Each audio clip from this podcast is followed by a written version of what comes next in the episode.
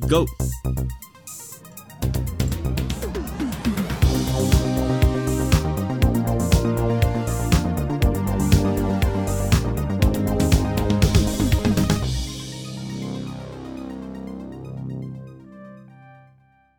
Hallo und herzlich willkommen zu der Episode 201 vom Outcast. Nach der letztwöchigen Quiz Extravaganza sind wir wieder zurück zum regulären Programm und wir haben einen Haufen zum Nachholen. Und zum das machen mit mir ist der Marco da. Grüezi. Sali Nicola, du bist, bist, bist fleissig gesehen, hä? Äh, Total. Ich bin fließig verkältet gewesen, die letzten zwei Wochen und habe mich darum äh, nicht, so, nicht so ins Kino getraut und darum wie man so schön sagt, Jack Shit geschaut. Und darum wird jetzt die heutige Folge ein bisschen daraus bestehen, dass ich, dass ich dich ein bisschen ausfrage zu Resident Evil Welcome to Raccoon City, Encanto, Power of the Dog, Stürm und Ghostbusters Afterlife. Zu Stürm haben wir noch ein kleines Interview, das Chris geführt hat vor ein paar Wochen mit dem Regisseur von Stürm, mit dem Oliver Rees. Und ganz am Schluss haben wir dann noch Nightmare Before Christmas, unser, äh, unser Ketchup, das wir noch machen. Also mein Ketchup technically. Und dann würde ich jetzt gerade als erstes anfangen gern mit Resident Evil. Oder hast du noch etwas, hast du noch etwas bevor wir über Resi schwätzen? Ich habe noch etwas gesehen. Uh, Und zwar tatsächlich auf, noch etwas gesehen. auf, ja, auf Apple TV Plus. Ja. Und äh, zwar heißt die Dokumentation heißt "Twas the Fight Before Christmas". Hm? Weißt, Also mit so apostropht was. genau, weißt statt "Twas Okay. the Night" oder ja, okay. Ah. Ähm, und da geht es um einen völlig äh, gestörten Sieg. Äh, muss, muss man ein bisschen aufpassen, wenn man über echte Menschen redet, aber das ist jetzt einfach... Ähm, ich will mal sagen, mein Fazit von diesem Film war, es ist äh, der, der beste Bösewicht vom Filmjahr. Äh, Okay. Der scariest Bösewicht vom Filmjahr. Und zwar ist das ein Anwalt, der gerne Weihnacht hat und äh, da gern sein Dach dekoriert und äh, im Garten ein Kamel anstellt und ähm, ein echtes. Und Und, das klassische Weihnachtstier. ja, ja, wegen der drei Könige und so. Und ähm, Ah. bei ihm daheim dann amigs, äh, bis zu 5000 Leute sind vorbeischauen, für das Christmas House zu sehen. Und äh, singen und, und so weiter. Und er, er ist auch extrem äh, religiös. Also es ist auch ähm, für ihn äh, eine richtige Feier halt. Da mit großem Kreuz und tralala. Und ähm, er findet dann, ja, das Haus ist langsam ein bisschen zu klein für meine tollen Dekos. Ich wollte ein grösseres Haus, weil ich habe ja so viel Deko. Ähm, wie man das, as you do, oder? Ähm, Ja, ja, klar. und da, darum äh, sucht er sich dann ein grösseres Haus in so einer, so einer Community, wo so richtig so ein bisschen, ähm, jeder kennt sich oder so ein bisschen Nachbar und es ist in Idaho. Und, ähm, und das Haus gehört aber an eine Homeowner Association. Das ist so, dass die, die, das ist so ein Verein, der dann halt also gewisse Regeln für alle Häuser dort, dort hat, oder? Und ähm, er kündigt dann schon an, er verklage alle, wenn er da einzieht, wenn sie ihm würden unterbieten, das, äh, die, das Fest dort zu machen. Also da die 5000 Leute durch die Nachbarschaft treiben und so weiter. Und es artet dann aus, dass er dann noch irgendwelche ähm, Neonazis als, als, als bewaffnete Security um sein Haus stellt und so weiter. Und äh, äh, einfach der Streit mit dieser Nachbarschaft. Und weil er eben Anwalt ist, äh, kennt er eben so ein bisschen Tricklis, wie er, die immer, wie er immer um alles drumherum kommt und so. Und es ist also wirklich äh, Okay. äh, sehr unterhaltsam. Ja. Und man fühlt halt mit mit diesen armen Nachbarn. Genau. Und das ist auf Apple TV Das, Plus. das ist ein Doc-Film. das ist ein Doc-Film, genau. Fucking und, hell. und er ist auch so wirklich, er will auch diesen Film machen. Ihm geht es einfach nur darum, irgendwie am Schluss Recht zu haben und so. Und er ist einfach das Riesenarsch, genau. Und es ist auch Okay. faszinierend, dass er sich trotzdem so halt präsentiert, so, nein, ich bin da der geile Sieg und so. Und ja, und ähm, es, es ist dann so, dass, dass die, die Homeowner Association schreibt dann einen Brief, ähm, dass er eben ähm, das nicht soll machen und so, weil es hat auch ähm, Leute von verschiedenen Religionen im, in diesem Quartier, genau, die vielleicht nicht da irgendwie die grosse Christenfeier müssen haben und so. Und dann tut er den Fall so aufrollen, dass er sagt, er wird äh, wegen seiner Religion diskriminiert. Genau. Mhm. Ja. Aber wie wird dann, wie wird dann er dargestellt jetzt in dieser, in dieser Doku sonst? Eben er ist Also es er stellt so, sich einfach er so selber ein da. Genau. Genau. Er Okay. stellt sich einfach selber da und das lenkt eigentlich für den Zuschauer. Also Okay. ich glaube kaum, dass da jemand irgendwie... Also es ist, ja, es ist ja eigentlich ja objektiv, oder? Weil er sagt, ja, er tut sich da auch so in sein, in sein Deko reinstellen und sagt, ja, ich bin da der coole Sieg und so. Der Mr. Chris. Also das heisst, man könnte den Film theoretisch auch so lesen, dass, dass es Leute gibt, die den Film schauen und dann finden, ja, der hat total recht, Genau, der ist ja. voll im Recht. Ja, okay. genau. Lustig. Aber ich glaube, It was the fight before Genau. Christmas. Apple, Apple TV, TV Plus. Super. Das ist so ein bisschen dein Streaming-Dienst geworden, habe ich das Gefühl. Ja. Weil dort nicht so viel Zeug rauskommt. Genau. Ich finde, es hat relativ wenig Zeug und ich finde, alles, was ich bis jetzt gesehen habe, ist qualitativ äh, weit über äh, Film, der auf Netflix ist. Ja. Wir haben ja nachher noch einen, einen Netflix-Film im Ein Programm. Netflix-Film. Genau, aber jetzt machen wir einen, wo also von der Stimme, die ich gehört habe, hätte der auch gescheiter so ein bisschen, wäre der auch so ein bisschen gescheiter auf einem Streaming-Dienst abgeladen worden. Resident Evil Welcome to Raccoon City. Das ist die Verfilmung, glaube ich, das mal ein bisschen näher an den Games, so wie ich das gehört habe, vom 1 und vom 2, so ein bisschen vermischt. Und hat nichts zu tun mit dem Paul W.S. Anderson ähm, Resident Evil Film, was es, glaube sieben Stück gibt davon. Hast du die wie gefunden? Sechs, oder? Mal? Sind es nur sechs? Ja. Ich habe gemeint, der Final Chapter Ah, sei ist- der siebte gewesen. Also ich finde die Les, muss ich mich jetzt outen. Also ich finde, das ist wieder so, wir haben schon ein paar Mal die Diskussionen gehabt, es sind so Filme, die ich doof finde, aber Les. Ja. Okay. Gut. Und das ist jetzt ein, ein Reboot in dem Sinn. Ja. Moment, du hast recht, das Final Chapter ist der sechste gewesen. Welcome to Raccoon City ist jetzt der siebte. Aber eben, hat, hat nichts mit dem zu tun, völlig neue Characters. Also, Characters bin ich nicht mal sicher, ob es neu sind, aber es sind auf jeden Fall, ich glaube, die aus den Games, so Leon Kennedy ist, glaube ich, die Hauptfigur jetzt auch in dem. Aber Also Clear, am besten, Clear die, am besten glaub erzählst du, um was es geht. Du hast ihn nämlich gesehen und ich nicht. Ja, aber ich, ich kenne halt das Game nicht, oder? Ich auch nicht. Also ich habe das schon mitbekommen, dass das einmal ein cooles Game war, wo alle irgendwie Angst hatten, rumzulaufen in den dunklen Häusern und dann kommen Zömben. Aber ja. Zümpeln. ja. Und da geht es jetzt darum, dass, ähm, dass äh, die junge Frau, eben, ich meinte, sie heißt äh, Redfield etwas, gespielt von der Kaya, wo ich den Nachnamen nicht kann sagen, Scodelaria oder so, aus ähm, Maze Runner, Pirates of the Caribbean und so weiter. Ja. Ist auch die einzige, die ich kennt habe in diesem Cast. also sonst sind da eher unbekannte Gesichter. Und die geht äh, zurück nach Raccoon City, wo, wo so ein halb äh, totes Dorf ist, weil da die große Umbrella Corporation äh, weggegangen ist. Und äh, seitdem ist irgendwie alles ein bisschen komisch. Ja, und dann gibt es, ähm, ich habe so im Vorfeld gehört, dass ich jetzt mehr, ho- die Paul W.S. Anderson-Filme sind ja eigentlich Actionfilme mit Zombies. Also da geht es um Schießen und um Gumpen, Slow Motion und Badaboom. Und der soll jetzt ein bisschen mehr horrorig äh, angehaucht sein, anscheinend, was es als Marketing mir gesagt hat. Ähm, der Unterschied ist einfach, dass der einfach langweiliger ist als die anderen. Die anderen sind wenigstens wirklich meistens so ein bisschen so bad it's good.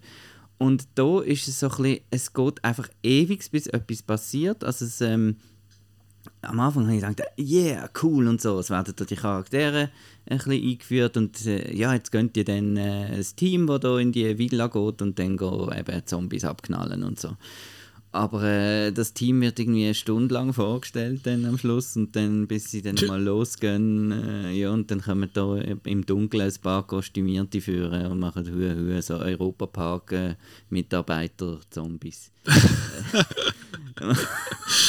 Und es ist so ein bisschen, okay.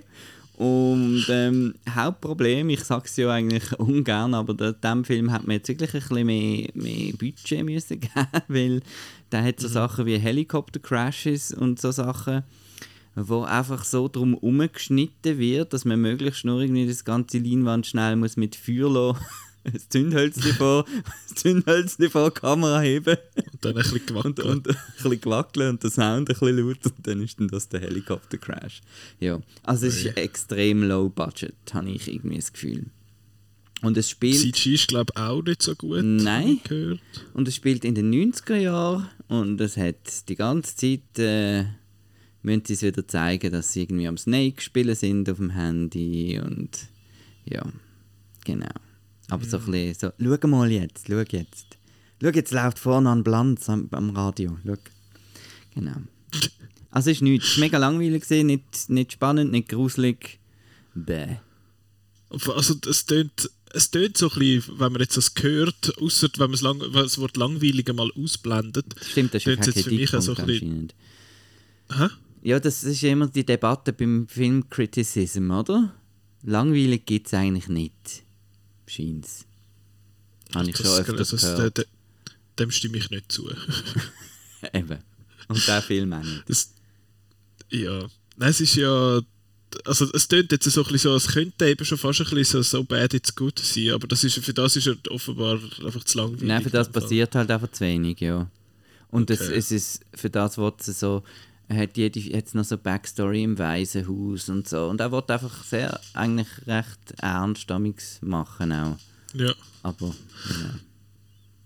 Also ja, es ist Claire Redfield und der Chris Redfield. Der Chris Redfield ist glaube ich lang der Hauptcharakter gewesen, der Leon Kennedy ist glaube ich erst später gekommen. Und die Hannah John Kamen macht noch mit, wo Jill Valentine spielt. Sie Ja. kennt man aus Ant-Man and the Wasp zum Beispiel. Sie Sie hat Ghost dort, gewesen? Ghost gewesen, genau. Und bei Ready Player One hat sie auch mitgemacht. Und apropos Marvel Universe, der Neil McDonough macht auch mit. Ja, ja, stimmt. Genau, den habe ich auch noch Wo- erkannt. Aus Captain America, Ich glaub, glaube Dem ersten Captain Ja. America, oder für die, die früher Desperate Housewives geschaut haben, dort hat er auch mitgemacht. Er hat so schöne blaue Augen. Sehr. Sonst ist ja der Cast semi-bekannt. Aber das sind jetzt die zwei, wo mir noch ein Begriff sind.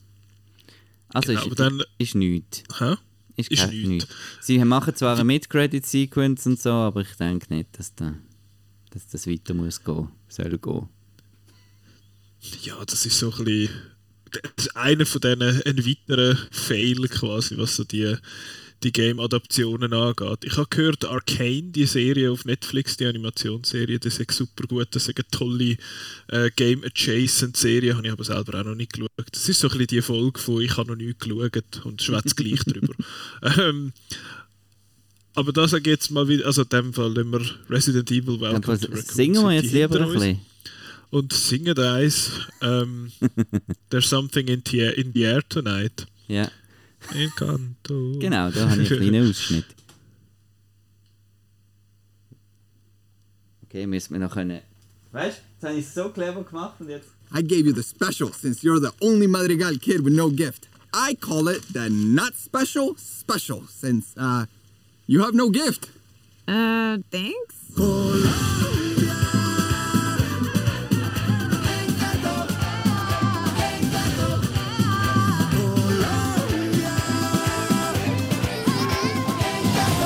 Man hat es jetzt nicht gesehen, aber ich bin da am Tanzen gesehen und der Nicola hat es nicht gehört, darum hat er nicht können tanzen.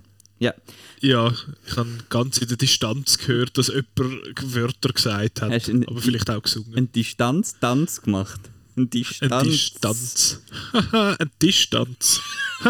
Wir sind lustig heute. Huh. Huh. Ja. Encanto, das geht um die Familie Madrigal. Ähm, das spielt in einem magischen Kolumbien, ähm, wo die, die Leute, die, die Familie, die lebt in einem Haus. Das Haus, das lebt, also das macht damit die Augen auf und sagt etwas und so weiter. Ähm, und jeder von dieser Familie kriegt an so einem Tag, als Kind, kriegt man sein Gift geschenkt, also sein, seine Gabe. Und dann ist es so ein bisschen wie X-Men, also man kriegt dann eigentlich eine Superkraft. Also wir haben hier äh, äh, äh, eine von den Schwestern, die kann Esel, die so stark ist, dass sie alles kann auflüpfen kann. Wir haben einen Shapeshifter, also jemand, der kann alle nachmachen kann. Und, und jeder hat so ein bisschen etwas. Und dann kommt, ähm, jetzt muss man, muss man schnell da mit dem Internet helfen. Ähm, wie heißt sie? Wie heißt sie? Die Hauptrolle? Der mit dem- du. Der mit du dem bist der mit dem Internet. Ja. Was ist denn mit dem Das Internet? bist du. Stephanie Beatrice. Ja, ja, das weiß ich, aber wie, wer spielt sie? Mirabelle. Mirabelle, genau. Die Mirabelle, gespielt von der Stephanie Be Beatrice aus äh, Brooklyn 99. und in der Ähm, Heiz. In der Heiz, genau. Und ähm, sie spielt eben Mirabelle, die dann an der Zeremonie keine Gabe bekommt, keine Superkraft bekommt. Das heißt, sie ist dann die einzige Normale in der Familie und muss sich dann ein bisschen mit dem, mit dem auseinandersetzen. Und ähm, während dem Film ist, ist der Chris, der Chef, äh, so schnell zu mir übergelangt und hat gesagt, ist das wirklich jetzt die erste Disney-Heldin ohne äh, mit Brille? Und das ist so. Und dann Ja, habe ich okay. mir, mir auch überlegt, die erste Disney-Prinzessin mit Brille. Und dann habe ich mich so ein bisschen zurückerinnert an, wer hat überhaupt was für Helden haben Brillen an und kein Wunder, hat man nie Brillen anziehen und so weiter. Äh, ja. Aber jetzt hat sie eine Brille, ist cool. Genau. Ist sie, dann, ist sie eine Disney-Princess in dem Sinn? Sie nennen ja jetzt einfach all ihre Heldinnen Disney Princesses. Ah, super. Eigentlich. Ja. Aber auf dem Poster hat niemand eine Brille an. Doch, sie hat eine Brille an. Aber sie ist so modisch sie? schnittig, siehst du? Aha, das ist so ein siehst. bisschen, aha, es ist nicht so gut aufgelöst. Okay, gut. Ja. Und dann geht es los mit vielen Songs von Lin-Manuel Miranda. Und musikalisch äh, eben sehr ähnlich eigentlich wie in der Heiz, so ein bisschen, wer gerne die, die Rhythmen hat. und äh, es hat auch einen Standout-Song, der heißt irgendetwas mit Pressure, heißt noch ein bisschen mehr, aber wenn ihr einfach Encanto und Pressure googelt, könnt ihr den hören. Und ich, ähm, ich und der Chris sind uns da einig, dass das wahrscheinlich wir noch an der Oscar-Verleihung nochmal werden hören. Äh, es ist wirklich Ja. ein super Song. Surface Pressure. Surface Pressure, genau. Und was eben toll ist, ist, dass ähm, auch extrem viel Pop, Popmusik, jetzt habe ich keinen Popfilter, das ist ein bisschen blöd, ähm, keine äh, Popmusik äh, vorkommt und so. Es ist nicht nur so klassische Musicalmusik, sondern auch recht, recht poppig. Und äh, die Story ist einfach äh, sehr cool, weil halt eben mal nicht das Special sein ist ja sonst immer wichtig beim bei, bei Disney und auch bei, eben bei Superheldenfilmen zum Beispiel, oder? Und wie das halt einmal, dass das eben das nicht Special sein, dass das eben eigentlich auch ganz, ganz gut ist. Also von dem her, die Message ist sehr, sehr gut, es ist sehr farbenprächtig und was es ist, es ist nicht so, es hat nicht so die Disney, die Nebenfiguren und so, die so ein bisschen herzig sind und lustig. Man sieht ein paar Tiere auf dem Plakat, aber die kommen nicht so viel vor. Also es ist eher ein, kleiner, äh, ein Film, der vielleicht für die Kinder vielleicht ein bisschen wenig so Jö-Faktor hat, aber das hat mir gerade noch gepasst. Okay. Aber in dem Fall nicht, strahlt der nicht so ein eine ähnliche Magie aus wie, wie Coco vor, vor ein paar Jahren. Weil der er mutet ja so farblich und so recht an den an, habe ich das Gefühl. Ja, also man kann sie schon, kann sie schon vergleichen, obwohl jetzt die Frage ist, ist man jetzt da irgendwie ein bisschen oberflächlich, wenn man einfach Kolumbien mit äh, Mexiko vergleicht und so.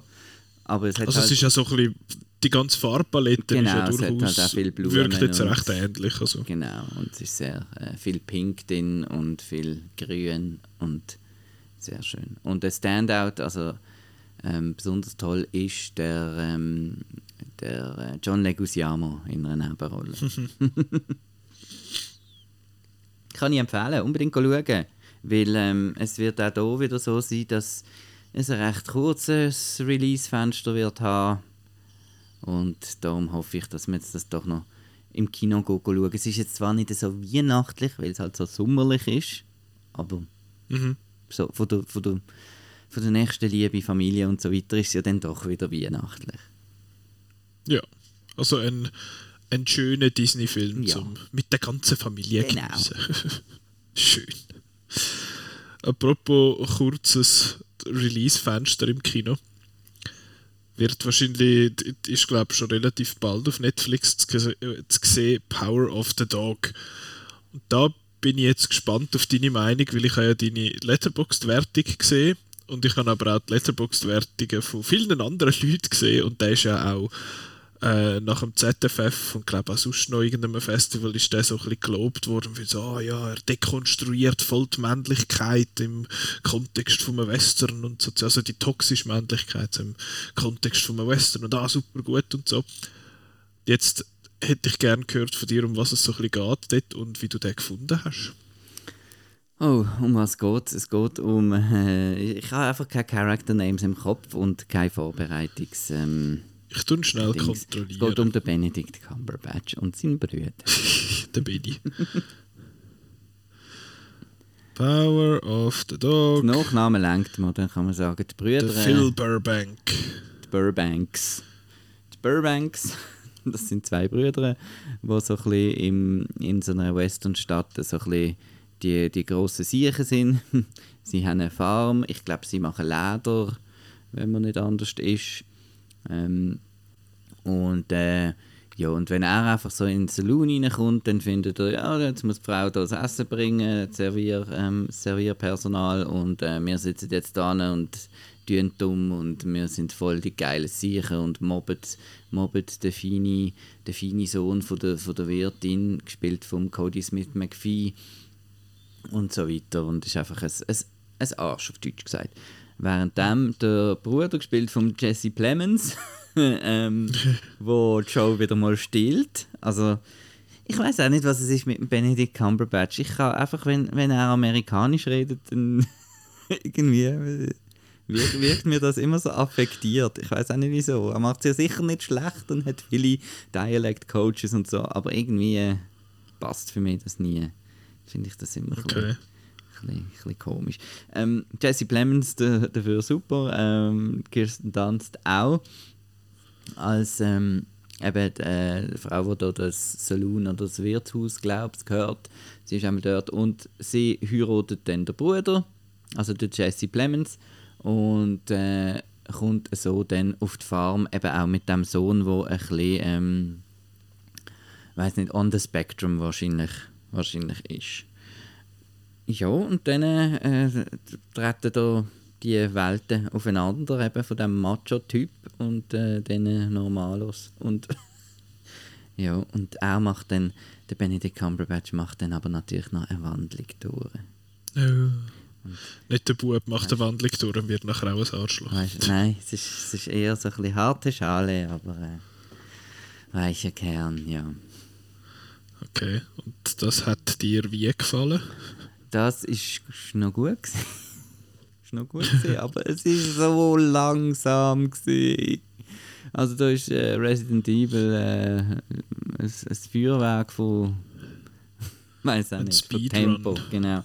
Nein, also da ist so deliberately langsam und so ein bisschen ähm, ich, ähm, tut mir leid, ich brauche immer wieder englische Dinge, aber es ist so ein bisschen up its own ass irgendwie. Also, also Okay. er ist eben wichtig. Ein Und, bisschen prätentiös. ja, und schwer und ja, und eben das, was du gesagt hast. Ähm, aber das ist nicht irgendwie, dass das irgendwie sehr subtil ist mit dem Thema von der, von der Männlichkeit oder so. Muss er denn das sein? Nein, nein, aber ich meine, es ist jetzt nicht irgendwie, er sagt eigentlich nichts Neues, muss er ja auch nicht, aber ja. Ich kann, ich kann einfach äh, ein, noch gut sehr... Findest du ein bisschen overrated? Genau. genau. Es ist einfach so Oscar-Bait-Kino. Ja, Ja. irgendwie. Und am Schluss wird alles noch irgendwie mit einer, mit einer nochmaleren Wendung ähm, ziemlich schnell. Am Schluss geht es plötzlich schnell, was vorher so langsam gegangen ist. Und wenn man rauskommt, ähm, ist man so ein bisschen vor den Kopf gestoßen. Ja, von der, vom, vom Ende dann auch noch. Gut oder schlecht vor den Kopf gestoßen? Ähm, schlecht. Uh, Also, so ein bisschen, okay. So ein bisschen, hä? Ja, genau. Also ich habe Okay. dann noch ähm, Leute diskutieren gehört nach dem Film, das ist dann noch spannend gewesen. Also es ist sicher etwas, wo man auch noch darüber reden kann, das schon und so. Aber also es ist einfach, Ja, ja, es ist mir zu wenig. Nicht, nicht zu begeistert. wenig gewesen und ich, ich bin kein Fan von, ich weiß, das ist jetzt wieder Blasphemie. Ähm, ich finde Radiohead super als Band, aber am Tom York seine Scores, die da immer wieder in den Himmel aufgelobt werden, von allen das monotone Zeug, das, ach, das hilft auch nur noch ein bisschen zum Einschlafen. Und ich muss zugeben, es war Freitag oben, gewesen, es war ein langer Arbeitstag. Gewesen. Und ich Aha. bin vielleicht etwa mal zwei, drei Minuten weggeknickt und dann wieder zurückgekommen. Und äh, es ist auch nicht so der Film, gewesen, um den zu schauen. Und darum umso mehr, wahrscheinlich ist das kein Film für Netflix. Ja, also wie beim Irishman, oder?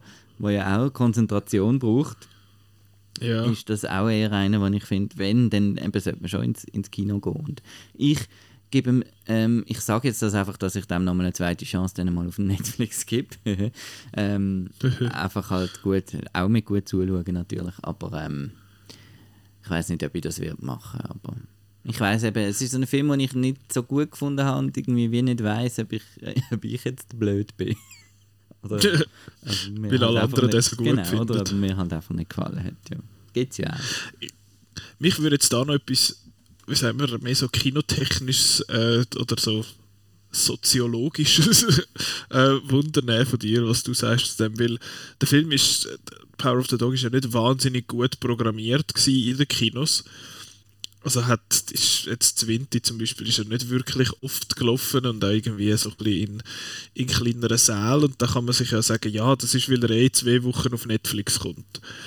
Meine Frage ist jetzt aber da, die Leute, die einfach so ins Kino laufen und finden, ja, hey, was läuft gerade so, das sind ja recht viele, die gehen ja ins Kino und dann schauen, dann wird im Kino entschieden, was geschaut wird.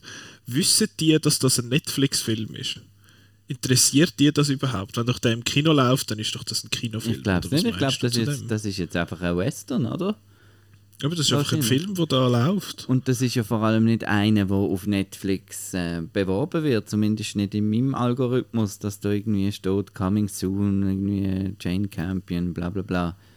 Also ich denke nicht, dass das, das... also das ist bei so vielen, ich meine, Roma und ich hätte jetzt gesagt, die Irishmen wären so, sind so ein bisschen Ausnahmen gewesen, weil die sind auch gross am irgendwie vorab ein bisschen in der Presse gewesen, so, ah, der teuerste Netflix-Film und was weiß ich. Ich weiß jetzt zum Beispiel auch nicht, wie Red Notice gelaufen ist, aber äh, ja, Red Notice ist übrigens jetzt äh, drauf und dran der meistgeschaute Netflix-Film zu werden und äh, wird wahrscheinlich bald Bird Box überholen. Anyone remember Bird Box? ähm, und das finde ich so lustig, dass sie das messen, nicht wie oft dass der Film geschaut worden ist, sondern wie viele Stunden dass er geschaut worden ist. Das heisst, wer hat Ja, nach also 10 jemand- Minuten abgestellt und wer hat... Ja, wirklich, das wird alles zusammen, das wird alles zusammengezählt. Und er ist nur noch irgendwie vier Stunden hinten drin, ist aber sechs Minuten kürzer als Bird Box. Wer weiß, wie das mit dem Abspann noch ist, aber du ja. Ich finde das sehr eine komische Maßeinheit. Aber ja, mich nimmt es Wunder, es hat ja noch ein paar weitere Filme, die später auf Netflix werden landen. In zwei Wochen, glaube ich, läuft Don't Look Up Ja. an, der neue Film von Adam McKay. Wo, ja, das ist auch so einer, der ist fast zweieinhalb Stunden und ist, glaube ich, auch einer, wo, wo irgendwie so ein bisschen nicht, nicht auf Nepfi passt, aber ja. Also ich glaube nicht, dass die Leute das realisieren, wenn sie ins Kino gehen. Ich glaube, sie verschrecken höchstens nachher, wenn sie auf Netflix sehen, ah, da ist schon drauf, dann habe ich doch gerade im Kino gesehen. Also Ja, oder so. wenn's- oder wenn es halt in der oder wenn's Presse reinhocken steht und es kommt- oder es kommt das Logo Genau. am Anfang vom das Film. Kommt, ja, genau. Es kommt ja nicht das in den Kinos. Aber ja, Power of the Dog, in dem Fall so, ja, sch- schon ein bisschen gut. Schon ein bisschen gut, aber So nicht of. so für mich. okay, Vielleicht. vielleicht, vielleicht beim zweiten Mal schauen. Ja. Jetzt noch, gehen wir mal noch in die Schweiz. Ja. Kommen wir in die Schweiz zurück. Ah, übrigens, eine Frage habe ich noch vom Power of Ja. the Dog. Warum heißt der Film Power of the Dog? Äh, weil die Farm ist, äh, äh, ist das ein Spoiler? Nein, wahrscheinlich nicht. Die Farm ist so bei einer Hügellandschaft und äh, wenn man dort so reinschaut, äh, dann sieht man vielleicht mit Fantasie einen Hund. So wie man in der Wolke am Der- etwas sieht. Ach Sieht so, man dort in der Hügeln wacht so ein bisschen über das Hund, Ganze. ja. Ach so, schön. Gut, schön haben wir das erklärt. Beim nächsten Film ist klar, warum das er so heißt. Kind of, sort of. Der ist ja auch mit dem Namen ein bisschen komisch. Bei Ja. uns in der Schweiz heißt der Film Stürm, bis wir tot sind oder frei. Oder andersrum, bis wir frei sind oder tot. Tot, glaube oder frei? Bis wir tot sind oder frei. Und im Tot sind oder frei, Deutschsprach Im deutschsprachigen Raum hat man Stürm weggeladen, das heisst ja nur, bis wir tot sind oder frei, frei sind oder tot, whatever. Und, und international heisst er Caged Birds. Genau. Ganz etwas Frisches. Äh, ist, mit, ist mit dem Joel Bassmann und der Marie Leuenberger. Heißt sie Leuenberger? Ja. Ich meine, sie heißt so. Gut. Ähm, Ja. Ich habe noch schnell da haben wir dann. einen Ausschnitt Ja. und dann ein Interview und überhaupt. Nein, das Interview machen wir am Schluss, oder? Genau. Okay.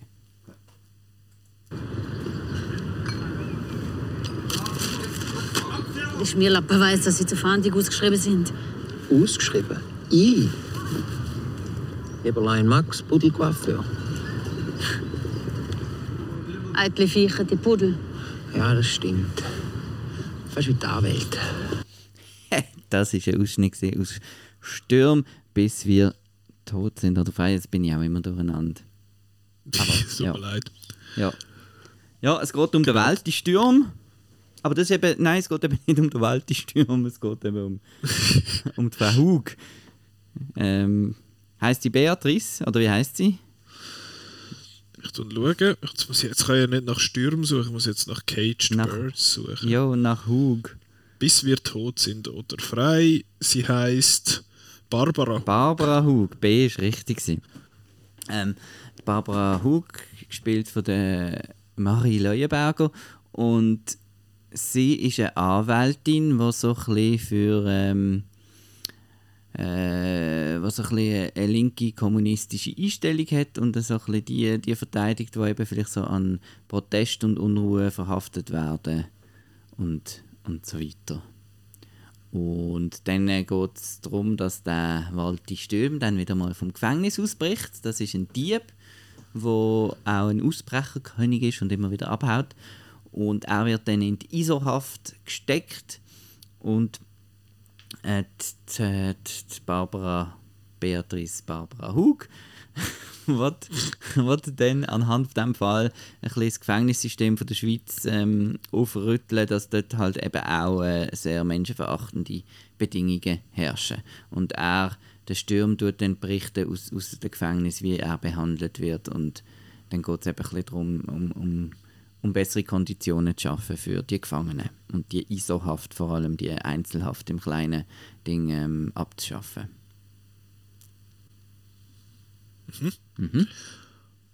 Und wie hast du den gefunden? Ja, also, gell, oder? Man kann gar nicht anders, als in sonst Schweizerisch äh, gehen. Es gibt auch Ja, ein lustiges jawohl. ein Interview auf, auf Outnow mit dem Jo- Joel Bassmann es geschrieben. Das finde ich auch sehr, sehr cooles Interview zum Lesen.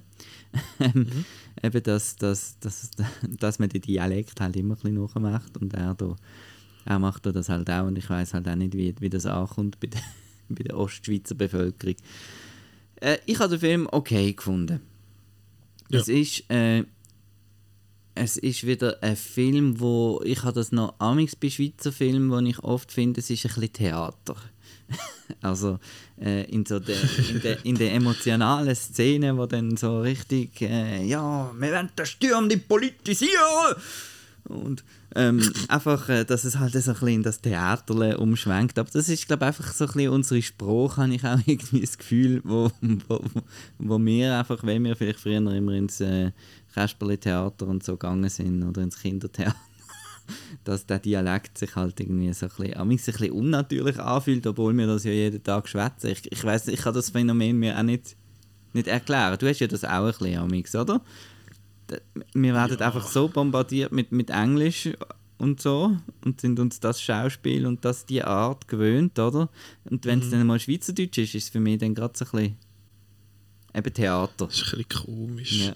Ja, aber ich weiss nicht, es gibt ja auch Wieso? Schweizer Filme, die nicht theaterig Mhm. sind. Ja, ja. also, Das ist vielleicht einfach ein, ein Stil, ein, ein, ein Schauspielschulstil. ich meine, mir kommt jetzt als erstes gerade so spontan Blue My Mind in den Sinn, wo ja gar nicht theaterlich ist oder sehr wenig. Und ich weiß nicht, ob das dort damit zu tun hat, dass das eher äh, die junge Darstellerinnen sind, wo halt jetzt eben vielleicht mit so einer New School of Swiss Acting quasi äh, ausgebildet in dem Sinn worden sind oder ob das, ob das einfach Regieanweisung ist, war von der Lisa Brühlmann, wo so wo das so gewünscht hat. Aber ich meine, wir haben ja das auch beim Zwingli gehabt. Genau, Beispiel, ja. Wo es so ein bisschen, wo es so ein bisschen äh, Ballenberg der Movie geworden ist, mit so, ah ja, Freilichttheater gefilmt quasi. Also so ein bisschen, ja, ist das dem Fall bei dem auch ein bisschen Das so. ist bei dem teilweise, teilweise auch ein bisschen so, vor allem in, der in den Szenen im An Anwaltsbüro und vor Gericht Ja. und so. Aber ähm, sonst äh, ist er eigentlich gut gespielt. Vor allem der Joel Basmann hat mir sehr gut gefallen. Ähm, und äh, die Ella Hase macht noch mit äh, als Nebenfigur, die man aus Fuck You Goethe kennt. Als äh, Chantal, genau. Also der, der Film geht auch mal über die deutsche, schweiz-deutsche Grenze über, genau, und spielt auch noch ein bisschen dort. So. Darum switcht es dann auch noch ein bisschen zum Hochdeutsch amix.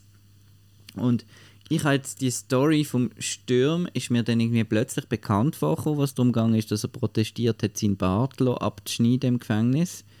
Ähm, dass ich das vielleicht doch irgendwann einmal etwas gehört habe oder so. Aber sonst äh, ist mir die Story nicht, nicht geläufig gewesen. Von dem her habe ich es interessant gefunden, wie das dann ausgeht und wie das weitergeht.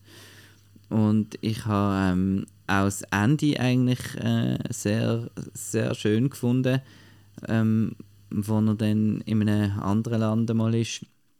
Äh, die Szenen im Meer sind, sind sehr schön gewesen. und was nachher, nachher kommt, hat mich dann auch ein bisschen, ein bisschen bewegt und traurig gemacht am Schluss. Und äh, ja, ich habe jetzt den, ich habe jetzt den gut gefunden, aber es ist, eben, es ist wie, wie, wie der Chris mir auch gesagt hat und wie, wie der deutsche Titel schon sa sagt, also der deutsche Deutschland-Titel, es ist, Barbara Hug ist die Hauptfigur. Also wenn man jetzt da erwartet, man bekommt jetzt da irgendwie ähm, zwei Stunden Joel Bassmann mit lustigen Verkleidungen, dann ist das nicht so. genau. Also, Also es ist nicht ein in Nein, es ist aus der Sicht von ihr einfach. Und eben, Ja. wir haben viele Szenen, wo nur sie halt am Schaffen ist und recherchiert und so weiter. Und dann kreuzen sich dann die Wege amix wieder von diesen zwei. Okay. Aber jetzt geht nochmal schnell zu dem Schweizer Theater liegen. Wir haben ja doch eben die Ella Hase, die dabei ist, wo in Deutschland habe ich jetzt das Gefühl, ist das, ist das nicht so ein Problem mit dem Theater. Und dann ist ja der, der Anatol Taubmann macht ja auch noch mit, der auch international schon äh, in Filmen mitgespielt hat und das dort dann auch nicht so ein Problem war. Wirkt das dann irgendwie anders, wenn er jetzt irgendwie in Deutschland spielt und alle Hochdeutsch schwätzen? Oder ist das dort dann so ein bisschen beibehalten? Nein, ich finde eigentlich, die Szenen wir, wir, wirken wirklich am natürlichsten, wo sie, Okay. dann, wo sie dann auf Deutschland gehen. Und, ähm, also eben, ich will jetzt nicht, nicht übertreiben, das mit dem Theater, aber es ist einfach so ein bisschen die erste Viertelstunde so zum Reinkommen, oder? Das habe ich bei anderen Filmen halt nicht immer. Dass man einfach Ja. so ein bisschen braucht, so ein bisschen, oh, oh, was ist jetzt das und so, und dann, dann lässt man sich ja darauf ein und dann stört es einem ja dann auch nicht mehr. Genau. Und ich habe jetzt gerade gesehen, dass der Oliver Reis, dass er auch äh, Achtung fertige WK gemacht hat. Und äh, ja, dort hat es auch so ein bisschen, das ist auch so ein bisschen Theaterli gegangen, von dem her, von dem her passt das schon auf eine Art. Ja, aber jetzt apropos Oliver Reis, wir möchten jetzt gerne schnell von ihm selber hören, was er sagt, beziehungsweise was der Chris ihn gefragt hat in dem etwa 10-minütigen Audio-Interview. Oliver Reis, dein Film «Stürm, bis wir tot sind oder frei» dreht sich um den Schweizer Ausbrecherkönig Walter Stürm, der sich im Film mehrmals darüber aufregt, dass man ihm im Gefängnis mit verschissenen Büchermüsli will die Würde nehmen Darum ist die logische Frage, wie macht man ein verschissenes Büchermüsli? Also was gehört jetzt nicht in ein Büchermüsli für dich? Ja, ich würde es zum Beispiel nicht einfach mit, äh, mit, mit, nur mit Milch anreichern. Ähm, und ähm, ich glaube, sie haben es vor allem auch mit Wasser einfach gemacht und, und, und, und Haferflöckchen. Und ich glaube, es ist einfach es ist so ein, äh, kleiner Kotzebrei, den sie dort mal hatten. Wahrscheinlich auch kaum Früchte drin, vielleicht ein bisschen Äpfel drin. Ähm, ja, also...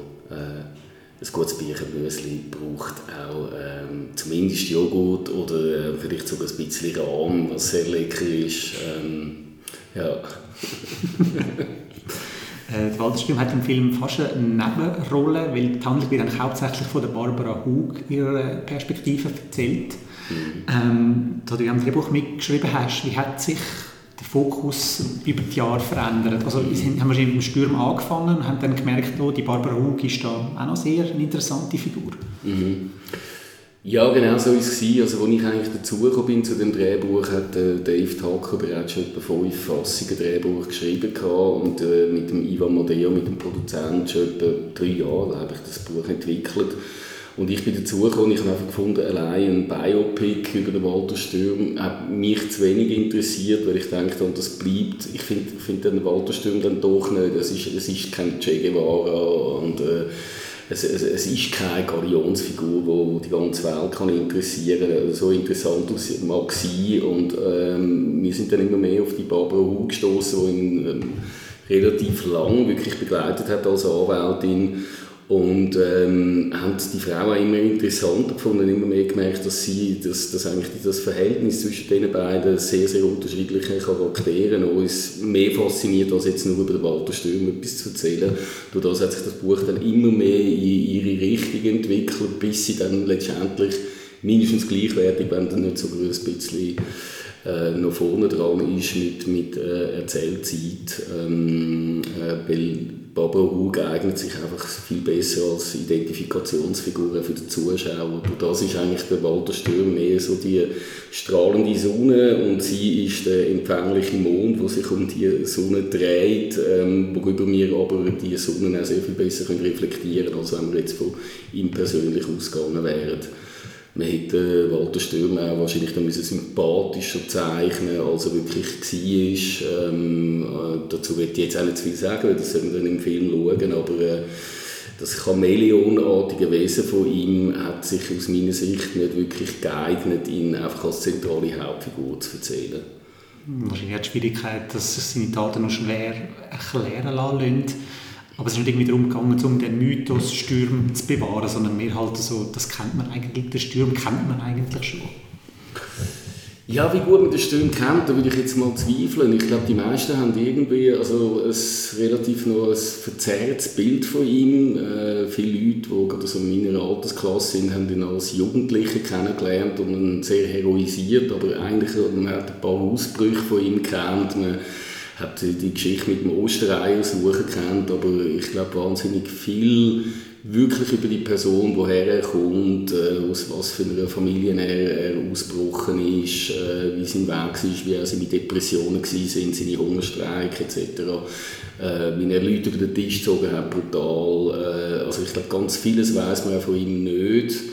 Äh, trotzdem, nichtsdestotrotz, äh, habe ich es interessant gefunden, ähm, zwei Weltsichten nebeneinander zu erzählen, die von der Frau Hug und die von Walter Stürm, ähm, um so etwas auch wie eine platonische Love-Story noch äh, die durchaus einen philosophischen Gehalt hat, weil es geht eigentlich das große Überbegriff, es geht um Freiheit und Gefangenschaft in, in, in dem Film und die Auseinandersetzung von zwei Individuen mit, mit, mit, mit dem großen komplexen Thema. Freiheit ist gerade ein schönes Stichwort. Äh, Walter Stürm sagt im Film mal den schönen Satz. Wissen Sie, was für mich frei ist, wenn du es einfach machst, wenn das Herz hörst rasen. Das gibt es nicht in der Theorie, das muss man leben. Wie sehr trifft das, also der Satz auch auf deinen Beruf als Regisseur zu? Einfach mal ja, machen. der trifft schon sehr auf mich zu. Ähm die, die Dialogsätze, weiss ja, die, die, die habe ich auch selber geschrieben. Äh, ich weiß, es gibt ein paar Versionen gegeben, auch der Dave Tucker hat da denen geschrieben und ich dann wieder. Und die haben für mich sehr viel mit einem auch Lebensgefühl zu tun, wie ich es als jüngerer Mensch noch mehr gesucht habe, als ich selber noch Punkrocker war und selber so ein bisschen kriminell unterwegs war äh, und eigentlich so das Wilde, das Intensive eigentlich nonstop gesucht habe und dann im, im Beruf vom Regisseur bestimmt das auch wieder ein bisschen gefunden habe und äh, durch das aber auch können Settle Down mit mir, mit mir selber machen. Also von dem her ist mir das schon Begriff, also das, das, das Gefühl vom einfach im Moment sein und äh, äh, so ein Flow, es ist eigentlich ein Flow-Erlebnis, wo man, wo man hat, wo ich mir durchaus vorstellen kann, dass der Sturm das einfach bei seinen Einbrüchen und bei seinen Banküberfällen oder Ausbrüchen definitiv gehabt hat. Oder einfach ein absolutes Gefühl von live, das findet jetzt statt und nichts anderes. Und die hundertprozentige Konzentration ist auf den Moment. So.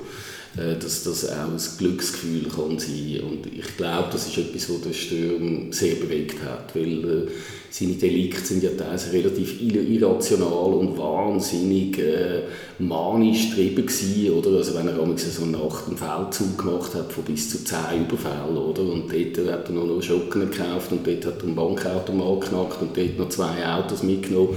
Also das ist, das ist so getrieben, oder? Wo ich mir noch vorstellen das ist ein, das ist ein wahnsinniger Flow-Zustand den er dabei hatte. Der Film wird in der Schweiz mit dem Titel «Stürm bis wir tot sind oder frei beworben. Und sonst ist aber hauptsächlich unter bis wir tot sind oder frei bekannt.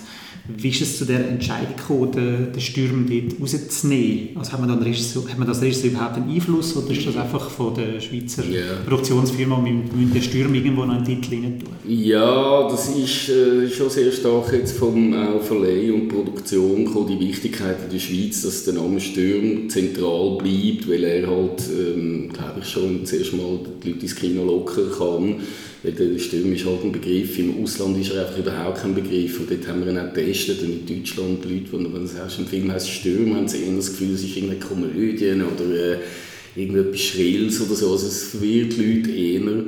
Und darum haben wir, äh, ich habe ich habe halt das «Bis wir tot sind oder frei» und finde ich einen sensationell tollen Titel. International heißt er «Cage Birds», äh, was, auch, was auch sehr, sehr gut ankommt jetzt im Ausland. Ähm, ich glaube, der Stürmer eignet sich im Ausland einfach nicht als Titel. So, es ist verwirrend und eben eher Comedy-like, als äh, dass das jetzt eine, eine kriminelle, grosse Figur war. Dazu kommt eben auch, dass Sturm halt der Titel schon sehr stark eigentlich erzählt. Es ist einfach ein Film über ihn und der Film ist halt mehr als ein Film über den Sturm. Der Film ist über zwei Personen äh, äh ein Porträt und äh, eigentlich eine philosophische Liebesgeschichte, kann man auch sagen. Ja. Was könnten Schweizerinnen und Schweizer heutzutage von Walter Stürm und seinen Taten lernen? lernen. Ja, also ich, ich, ganz ehrlich, ich glaube, also wenn jetzt Kriminelle heute sollten lernen, wie der Stürm seine Überfälle gemacht hat oder aus dem Knast ausgebrochen ist, ich glaube, das wäre alles nicht mehr so, nicht mehr so gut möglich. Also ich, ich glaube halt einfach, dass der Stürm noch in eine Zeit hineingerutscht ist, wo man noch hat können in der Schweiz monatelang auf Kurve sein, obwohl er das ganze Land gesucht hat und so. Und äh, natürlich hat er ein riesen Talent in Verkleidungen und so. Aber das würde in unserer Welt von äh, biometrischen Begebenheiten und so gar nicht mehr gar chancenlos sein, oder? Also wie, die äh, heutige äh, Kriminalwissenschaft irgendwie da vorgehen. Also ich glaube, der Stürmer würde einfach sitzen. Also, äh, Darum, ich glaube, viel von ihm lernen. Diesbezüglich äh, kann ich glaube keinen Dieb und keinen Ausbrecher empfehlen, bei ihm in die Schule zu gehen. Aber ähm, ich glaube, was man von ihm lernen kann, ist äh, die, die Fähigkeit, sein Leben einfach auch wirklich selber zu bestimmen und, und, und, und sich um eben seine eigenen Werte und Freiheiten äh, zu kümmern und, und so ein bisschen der anarchische Geist, den er mitgebracht hat, wo ich finde, in einer Welt wie jetzt, oder vor allem in einer Post-Corona, oder noch, das ist ja noch nicht mal eine Post-Corona-Welt, wo ähm, die Leute immer mehr das Gefühl haben, sie müssen ganz radikal entweder, be, be, be, entweder auf der einen oder auf der anderen Seite stehen ähm, und, und sich entweder komplett dem Staat und, und, und, und den Medien und ihren Aussagen anpassen oder, oder sie total ablehnen. Ich, ich glaube, so ein bisschen die Frage, wo bin ich eigentlich selber, wie gebe ich mir selber mein Freiheitsgefühl, wie, äh, ohne dass ich den Staat dafür verurteile, ähm, ähm, was, er, was er mir erlaubt oder nicht erlaubt. Einfach so ein bisschen den, den Blick wieder mehr auf, auf, wirklich sich ganz selber persönlich äh, zu haben und was kann ich mir geben, damit ich, mich, damit ich mein Leben als lebendig äh, empfinde. Das, äh, glaube ich, kann der Sturm vielleicht am Zuschauer ein bisschen mitgeben. Ja, ja. Ohne dass ich ihn jetzt den Zuschauer auffordere, dass er äh, so egoistisch und, und, und gnadenlos wird, wie der Stürmer wahrscheinlich war. Das war ein Interview mit dem Oliver Rees und also geführt vom, vom Chris zum Film Stürm bis wir tot sind oder frei. Ich kann es nicht merken. Das stimmt, das stimmt. Aber jetzt haben wir noch einen letzten Film, wo, wo auch ein bisschen Tod, Afterlife Ja, und so, weißt ja, ja.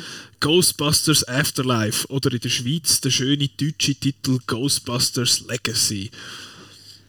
Apropos, ja- apropos Programmation, was ist da schief gelaufen? Ich frage mich, dass im Fall in der letzten Woche hin und wieder Last Night in Soho ist auch katastrophal programmiert gewesen. Ghostbusters jetzt irgendwie läuft. Der läuft im Kiwi auf Englisch, aber irgendwie jetzt, äh, im, im Max 20 nur auf Deutsch. Ja, so ein bisschen halb geil. Wieso hast denn du den gesehen? Irgendwie im Abaton 7 oder so? Nein, im Metropol 1, aber dort Ah. läuft er nur am 2 am Nachmittag auf Englisch. Super. Und am 5 und am 8 läuft der Bond. Äh, Bond am 5 und am 8 Resident Evil. ja? Okay. Kann man also kann man gut den Metropol 1 Tag eigentlich machen und gerade sitzen bleiben, wenn man die alle noch nicht Ja, das ist eigentlich hat. auch noch schön. Ja, das ist auch noch cool. Kommt man dann mit Ghostbusters, lohnt sich dann wenigstens Ghostbusters Afterlife um 2 am Nachmittag vielleicht auch unter der Woche schauen im Metropol 1? Auf jeden Fall.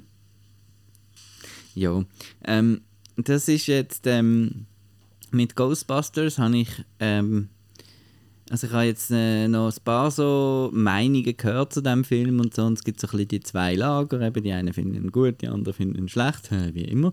Aber ähm, Ghostbusters der erste. Ich bin halt einer von der Sorte, wo der vor allem ähm, durch die Ikonografie eigentlich ähm, gut findet und toll findet und nicht durch den Humor. Und viele finden ja, Ghostbusters ist eine der besten Komödien ever und so, weil ja dort die damaligen Saturday Night Live Stars, oder, sind ja eigentlich zusammengekommen, zum Ja. Skalp machen, haben das dann aber verpackt in so einem Fantasy 80s Amblin Action äh, Paket innen irgendwie. Und dann ist es so ein bisschen wie, so, sind so wie, wie zwei Filme in einem, oder? Zum einen eben da die, die Komödie, so Bill, Bill Murray ist der lustigste und der Rick Moranis und so weiter. Und zum anderen einfach die Sachen, wo man auch als Kind vor allem einem sofort ansprechen, wie das, das Logo. Ich meine, nur schon das Logo ist genial. Das kannst du überall auf jede Lunchbox draufkleben und es ist einfach cool, oder? Oder der Marshmallow Man. Oder ähm, einfach so, oder das Auto natürlich. Und so, so ein bisschen die Sachen, das Feuerwehrhaus da als Basis. Und das sind Der Song. und der Song, genau. Und das sind wie die Sachen, die ich an Ghostbusters schätze. Weil eben viele halt finden, ja, das ist einfach Beigemüse zu dieser tollen, lustigen Komödie und so. Von dem her ähm, bin ich, äh, ist Ghostbusters Afterlife mein Lieblings-Ghostbuster-Film. Äh, ja, ich kann an dieser Stelle sagen, mir sind Ghostbusters pff, so ein bisschen egal, wenn ich das so darf sagen. Ich habe die ersten zwei Filme habe ich gesehen. Ich habe die aber jetzt mal nur gekauft, einerseits weil es geheißen hat, oh, Ghostbusters mega les und so. Und dann eben halt einmal, willst du ja schon mal wissen, woher das jetzt das Logo und das mit dem Song und so. Und es hat auch sehr, sehr geile Steelbooks gegeben dort äh, mit Designs von Dan Mumford, den ich einen super coolen Künstler finde. Da habe ich die natürlich müssen haben und dann auch geschaut. Und ich finde beide irgendwie nicht so super. Ich, meine, der, der Bill Murray ist ja schon ein bisschen lustig, aber er ist auch ein bisschen Sexgrüssel. Was er so, sehr, genau. er ist ein bisschen rapey unterwegs mit, äh, mit äh, wie heißt sie? Ähm, Sigourney Weaver. Danke. Mir ist nur der Ripley in Sinn gekommen. So, das stimmt nicht. Ähm, ja, das ist, das ist schon noch, das, ja, es ist noch glatt, aber ich habe jetzt überhaupt keine, keine Nostalgie und auch nicht irgendwie äh, überschwängliche Liebe für die Film oder so. Den 2016er Ghostbusters habe ich gar nicht gesehen. Mhm. Der ist ja, glaube der sagen ja viele, ah, der mega Scheissdreck und so, aber der ist, ich habe auch von vielen Seiten gehört, der ist gar nicht so schlecht. Ich finde ihn les. Das sagen eben noch viele. Ich finde, fändet den noch les. Aber jetzt Ghostbusters Afterlife ist in dem Fall besser als die er auch vom, ist er vom, jetzt muss ich sagen, Jason Reitman ist der Sohn und der Ivan Reitman ist der Vater. Genau. Er ist also vom Der so Ivan- es ist also wirklich Legacy. Vielleicht darum Ja, der clevere Schweizer Titel. ich glaube nicht. Der hat jetzt der Nein, Sohn weiterführt, oder? genau, der Sohn, also der Ivan Reitman hat das Original gemacht und der Jason Reitman hat jetzt den gemacht. Und der ignoriert ja auch den 2016er, oder? Ja. Der ist wie so ein bisschen, ist ein Direkt-Sequel zu Ghostbusters 2. mit äh, eben der Paul Rudd macht mit und der Finn Wolfhard macht mit. Carrie Coon und äh, McKenna Grace. Gut. Und um, um was geht es denn überhaupt so ein bisschen? Es geht um, ähm, um die, wie sagt man, die, Gross, die Großtochter. Hä? Sagt man? Großtochter? Enkelin? genau, um die, um die Enkelin vom, ähm, vom ähm, Spengler, also vom ähm, Harold Ramis, seiner Ghostbusters-Figur. Ähm, also sie ist einfach so, so ein bisschen der Fokus und es ist eigentlich dem, ihre Mutter, also die Tochter vom, vom, vom Spengler, äh, muss irgendwie ausziehen ähm, und er hat Geldnot und dann ähm, verstirbt der, der Spengler, also ihr Vater, und er hinterlässt eine, eine Farm im, im Nirgendwo. Ähm, und äh, die, verer die erbe dann, er erbt, erbt dann der Rest von der Familie, halt eben die alleinerziehende Mutter, gespielt von der Carrie Coon, zusammen mit eben der, der Phoebe, gespielt von der McKenna Grace und dem, ihrem Bruder, gespielt von Finn Wolfhard, gehen dann auf die Farm und dort findet sie natürlich so Sachen, weil ja der Großpapi ein Ghostbuster war. Hui. Hui. Hat vielleicht noch etwas in der Ich sehe Garage das oder gibt- so? Ich sehe gerade, es gibt eine Figur, die heißt Podcast. Genau. Super. Der heißt einfach Der heisst Podcast. Podcast. Und zwar, es ist eben lustig, weil es so schlecht ist. Weil es ist ein Kind. Ich meine, es ist ein Kind, das einen Podcast macht. Und, und er nennt sich einfach selber. wir. Ja, aber er, er findet, äh, er wird für das bekannt sein, also nennt mich gefälligst Podcast. Ich mache einen Podcast. genau. Wann ist das eigentlich so ein Ding geworden, dass, dass Leute nicht mehr irgendwie einen Newsartikel schreiben oder so, sondern Podcasts machen? Also es ist wie so ein bisschen jetzt nochmal eine Welle gekommen, habe ich das Gefühl gehabt, gell? Also, Also mir kommt also mir ich bin ja von Anfang an dabei, vor etwa 15 Jahren oder so habe ich angefangen Podcast Ja, du bist zu ein, ein OG. Aber- Ähm, und dann ist es also ich mal meine jetzt. Godzilla... Ist nicht Godzilla 2 Doch. gewesen, wo auch so einen Podcaster gehabt hat Genau, ja. und... Ein Verschwörungspodcast. Ich glaube, das ist Ja, schon so ein das- das ist True wichtig. Crime-Zeug, äh, dass das halt so durchgestartet ist. Ja. Aber gut, jetzt anyway, wir, wir wollen jetzt da nicht zu meta werden, dass wir in, Pod, in einem Podcast über Podcast schwätzen. Aber über Ähm, den Podcast können wir schon schwätzen, die Figur Genau. in Ghostbusters Afterlife. Ähm, ja, und dann kommen sie eben dorthin und, äh, und der Paul Rudd ist dort ein äh, Science, also Bio oder was auch immer, äh, Lehrer. Genau, so kommt er dann auch ins Spiel. Und er war großer Fan von den Ghostbusters früher. Haben dann die wie so eine... Ja, eben halt so eine Legacy in dem Sinn. Aber die haben dann halt eben mal aufgehört, oder? Weil es irgendwie keine Geister Ja, mehr ja. hat und was auch immer. Und jetzt ist der Film einfach total. Ähm, man könnte da ganz. Es ist einfach so. Ich, es ist nichts Neues, aber ich habe es auch gerade gedacht, als ich rausgekommen. Es ist The Force Awakens von Ghostbusters.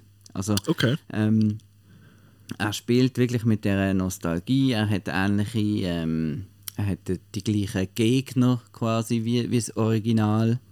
Ähm, also das immer wieder Momente, die einem an das Original erinnern.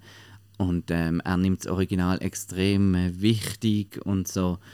Und es ist jetzt eben ein Film, wo, wo, wo ein bisschen auf den Humor verzichtet und äh, einfach äh, eigentlich einen Kinderfilm daraus macht. Also Protagonisten sind ja Kinder und es ist wirklich so das Amblin-Feeling. Also am besten zu vergleichen ist mit Super 8 eigentlich. Es ist so ein bisschen, Okay. Genau, weil ja die Kinder gehen jetzt auf ein Adventure und so und ähm, die Eltern sind zum Teil, eben die Erwachsenen sind auch noch ein bisschen dabei, aber so ein bisschen am Rand. Und es ist wirklich eigentlich der Phoebe, ihre Story und die McKenna Grace ist äh, absolut großartig in diesem Film. Sie ist ja, ähm, kennt man vielleicht vor allem aus Gifted mit dem ähm, Mit dem Chris, Chris, Evans. Evans. genau.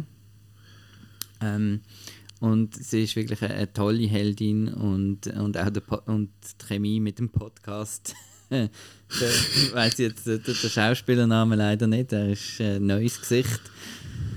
Ähm, bist du sicher gerade. Der Logan Kim. Genau, der Logan Kim ist, ist die, die zwei sind extrem lustig. Und es hat, es, sie erzählt immer wieder Kinderwitze dazwischen, die so, so ein bisschen schlecht sind. Und das ist eigentlich äh, auch extrem charmant und lustig. Es ist so ein bisschen awkward halt und ja. Und äh, und dann sieht er schön aus.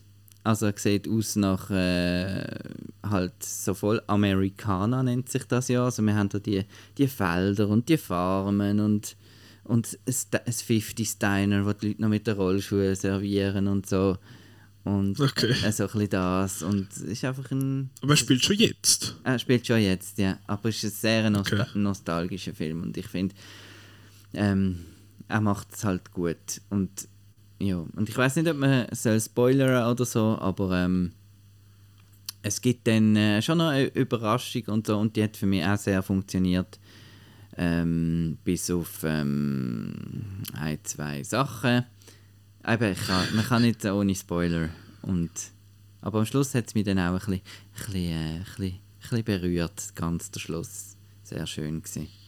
Und wirklich, also einer von meinen, ich, ja, einer von meinen Lieblingsfilmen das Jahr sogar, würde ich fast sagen. Wow. Nein, wirklich lässig. Und ich verstand alle, die äh, das doof finden, irgendwie trotzdem, weißt du? Weil es halt so Wieso? bisschen- Also er ist ja bei den, bei den Kritikerinnen ist er ja nicht so gut angekommen. Genau, aber bei den Leuten eben schon. Weil er Okay. halt eben, er ist halt Pandering, würde man halt sagen. Wahrscheinlich. Aber Im Sinn von. Ja, eben, dass er da, dass er so, so, ähm, so, dem so eine Wichtigkeit gibt, diesen Ghostbusters, was ja eben damals ja noch, eigentlich nur eine dumme Komödie gesehen sei und so. Genau. Aber ja. Da bin ich ja gespannt auf das, weil ich eben das auch so ein bisschen finde, dass das so ein bisschen eine dumme Komödie war, ist jetzt mal.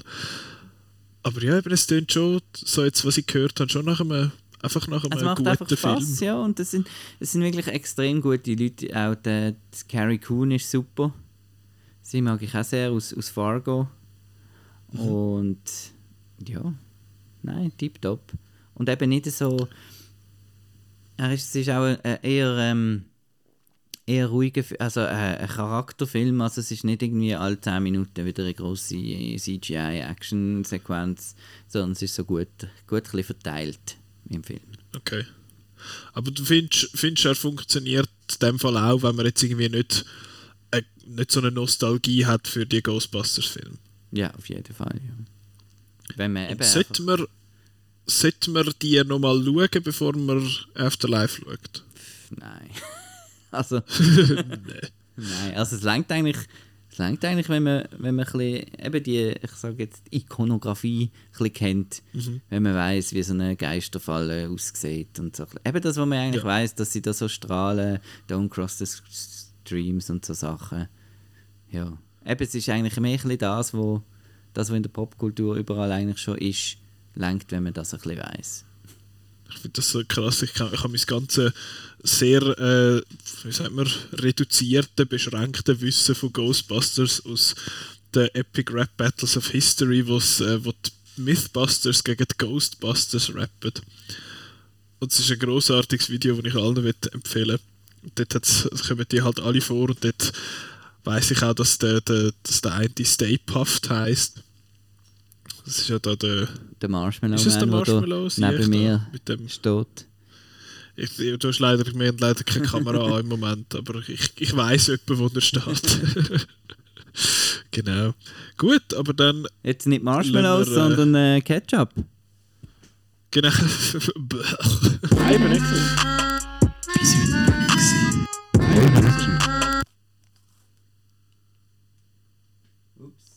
Ups, bist du noch da? ja, Ah, okay. Es ist irgendetwas schief gegangen, aber wir lernen es so. Ist super. so, ich, ich habe nur so äh, den Anfang von dieser, von dieser schönen Tröte gehört und dann plötzlich ist sie weg. Gewesen. Also, es ist komisch. das ist kaputt. Ja, da gehört was. Marshmallow mit Ketchup. Ähm, ja, Ketchup. Wer hast du gesagt? Der hat. Der Jetzt machen wir es Nikolas Ketchup. Du, das ist doch cool, dass du das So, jetzt haben wir das absolute Durcheinander. Jetzt darfst du schwätzen. Jetzt voll Ja, reingeschnurrt. jetzt darfst du schwätzen. Aber ist lässig, das ist Also eben, darum nennt man mich auch Podcast. Ja, der Marco Podcast Albini. Ähm, Nightmare Before Christmas ist Pod das Ketchup für heute, nicht das Podcast für heute. Ähm, nicht vom Tim Burton. Also es heißt zwar Tim Burton's Nightmare Before Christmas und überall steht Tim Burton drauf und Danny Elfman, aber die Regie ist von Henry Selick. Und der Film ist aus dem Jahr 1993, I think. Ein äh, 76-minütiger Stop-Motion-Animationsfilm über den Jack Skellington, der in Halloween Town wohnt und dann dort dann so ein bisschen eine kleine, wie sagen wir, wie eine Art Identitätskrise hat. Er gesagt, das ist mega langweilig und ich muss das Gleiche machen, es schießt mich ein bisschen an. Und nachher geht er durch so ein Türchen und dann kommt er nach Christmas Town und dort äh, ist er dann total fasziniert von der, von der Weihnacht und wird das Jahr äh, die Weihnachten quasi übernehmen als, als sein Tag und macht dann alles zu Upsi. du hast mir den, du, ich glaube du und Petra haben mir Ja. den aufgetragen. Du hast den, glaube ich, schon zwei, drei, sieben, elf Mal gesehen. Ja.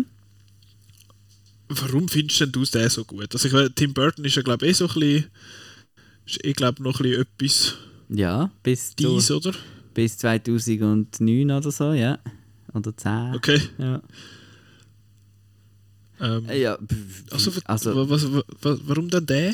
ja, weil er ist Stop Motion, das ist schon mal gut und herzig und lässig gemacht. Und äh, die Songs sind toll. Und äh, die Story ist einfallsreich und herzig. Und ähm, Nummer eins, wieso auch heute noch jede, es, mehr jede Woche wieder mal ein T-Shirt oder ein Schlüsselanhänger oder irgendetwas sieht. Äh, es ist einfach ein herziges Design. Mhm. Es ist, äh, es ist halt überall, man kann dem wie auch nicht entkommen, an dem Jack Skellington. Und gerade wenn man so ein bisschen in einer, sagen wir mal, Anführungszeichen, Schlusszeichen, in einer Szene ist, in einer gewissen, die hat das wie, ähm, wie sagt man dem, für sich genommen. Also die, die ganze ähm, Emo und Goth und weiß nicht was, ähm, das, es ist wie ein Teil auch davon geworden, von dieser ganzen Kultur irgendwie. Mhm. Weil es hat halt auch so ein bisschen, so, die, es ist eigentlich die Verbindung vom Gruseligen mit dem Romantischen, wo, wo der Film eigentlich auch ausmacht. Oder der Romantisierung vom äh, Gruseligen oder irgendwie so.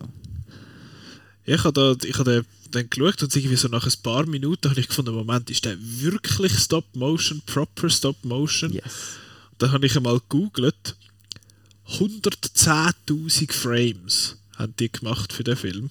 Und die Produktion hat drei Jahre gedauert, weil sie haben pro Minute Film hat es etwa eine Woche gekostet, um das Ganze zu machen.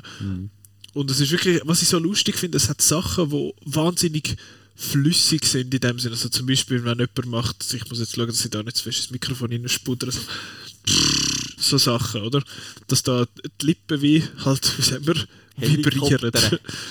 Ja, wirklich das machen oder dann irgendwelche mit Kamerafahrten, so dynamische Kamerafahrten, wo dann irgendwie sich Zeug bewegt und so, wo das dann drin ist, wo alles sehr, sehr flüssig ist. Und dann hast du aber die Gesichter und die Gesichtsausdrücke und die Müller, wo man so wechselt, wo sehr choppy sind, wo ich, wo ich recht einen, einen herzigen Style finde, eben wie du gesagt hast, der, der Style ist echt unverkennbar.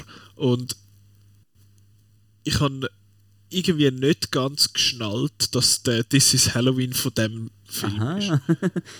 mir hat das irgendwie, ich, ich habe immer so noch ein bisschen Vermutung gehabt, dass das wahrscheinlich irgendwie zusammengehört, aber ich habe nicht gewusst, dass der von dort ist.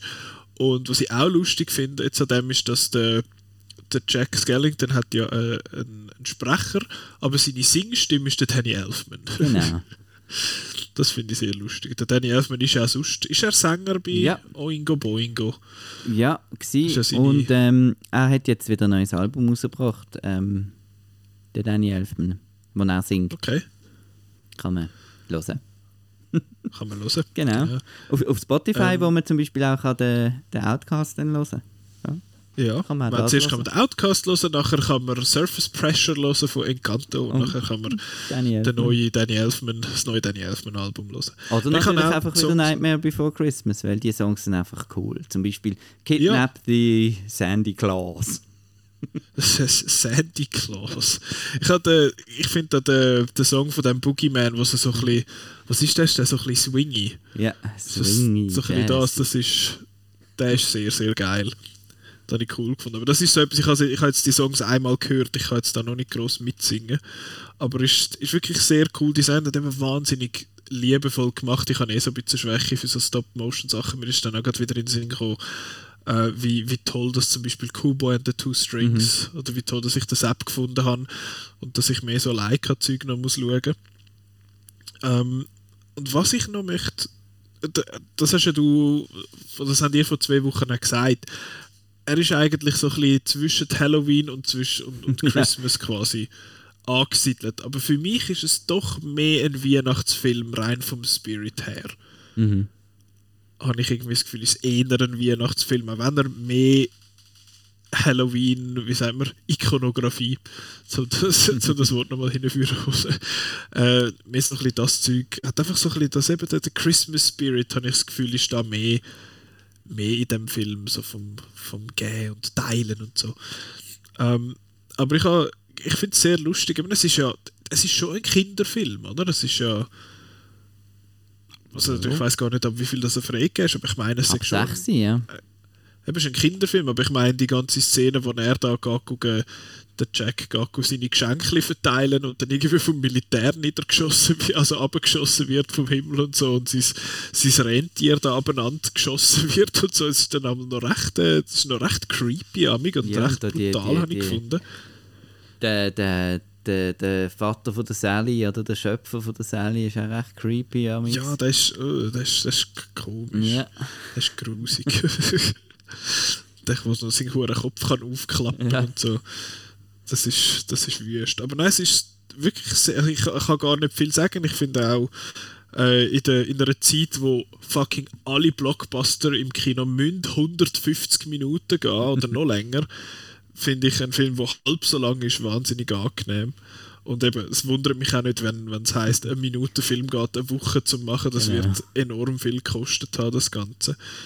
Aber es ist ein, ein sehr, sehr schöner, liebevoller und einfach halt ein, ein super, es tönt so, es tönt so klinisch, so super durchgestylt halt. Es, es funktioniert alles mega ineinander rein und da merkt man auch, dass wenn du halt das im, in dem Stop-Motion machst, dass du wie dir vorab extrem viel musst überlegen, wie du etwas willst machen, damit das nachher funktioniert, weil du willst es nicht nochmal machen.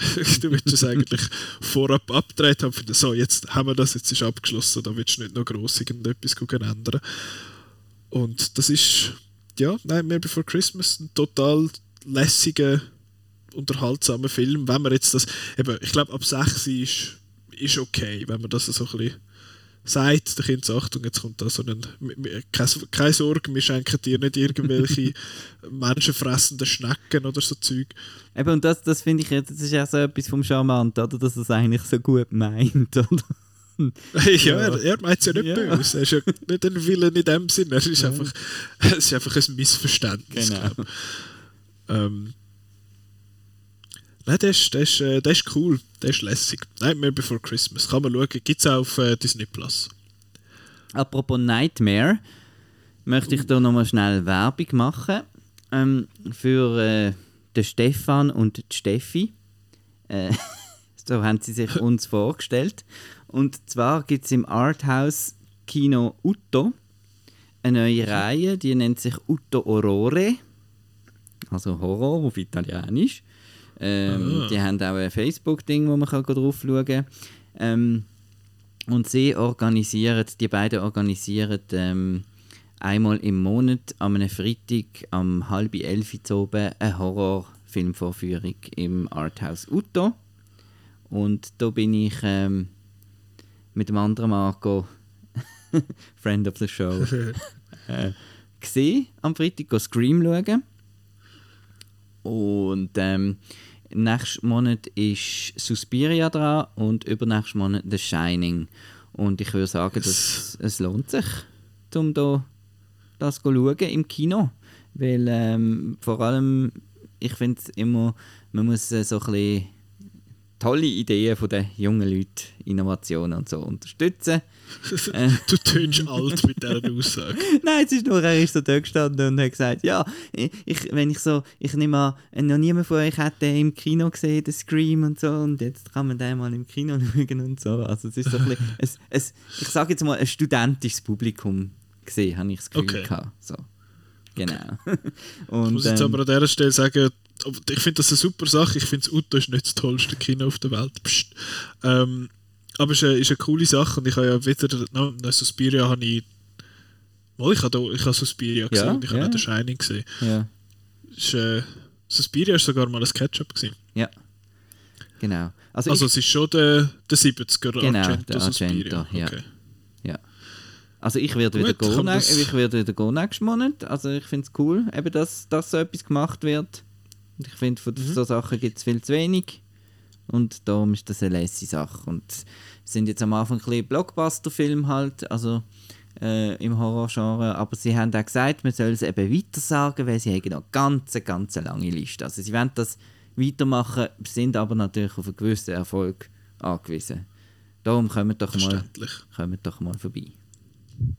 Also es ist Uto Aurore mit zwei Genau. R am Anfang und eins nachher. Dann am 17.12. ist Suspiria und am 28. Januar ist dann The Shining dran. Könnt das mal gucken anschauen. Sie haben Facebook und eben sie haben auch einen Instagram-Account, wo man kann folgen und dann sieht man dann auch, was, wenn, wie, wo, warum läuft. Ähm, das Catch-up für nächstes Mal haben wir auch schon bestimmt. Das ist jetzt das mal nicht so ein äh, langes Rätselraten, sondern wir haben das äh, vorab, be beziehungsweise der Marco das vorab bestimmt. Und zwar hast du mir Lethal Weapon aufgetragen. Und nicht einfach nur Lethal Weapon, sondern die Quadrilogie zu Lethal Weapon, also gerade alle vier Stück. Die habe ich Genau. da in einer, in einer schönen Box. Der, wie heißt jetzt, Murdoch und wie heißt der andere? Murtaugh. Und Murdoch. Riggs. Murdoch, was ist denn Murdoch? Riggs. Murdoch. I don't know Murdoch. It's from... Dark City heißt eine Murdoch. Mhm. Äh, oder der Matt Murdoch, der Also es ist Riggs und Murtaugh. Genau. Riggs and Murtaugh, gut. Close enough. Eben, ich, ich habe ja noch eine Ausrede, ich habe ja den Film noch nicht Das gesehen. ist Richard Donner. Ja, Donnerwetter. Ja. ähm, der ist dann in einem Monat ein Thema, und zwar in der Folge 205. Ähm, jetzt sage ich einfach mal Fingers crossed, dass dann die Kinos noch offen sind und wir dann über Matrix Resurrections können schwätzen Und du hast ja da schon eine Verbindung zwischen diesen beiden Genau. Projekten gefunden.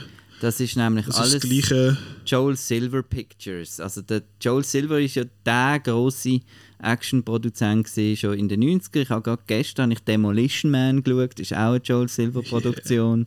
Also der hat wirklich viel, viel so, so Film gemacht und, ähm, und dann eben auch Matrix.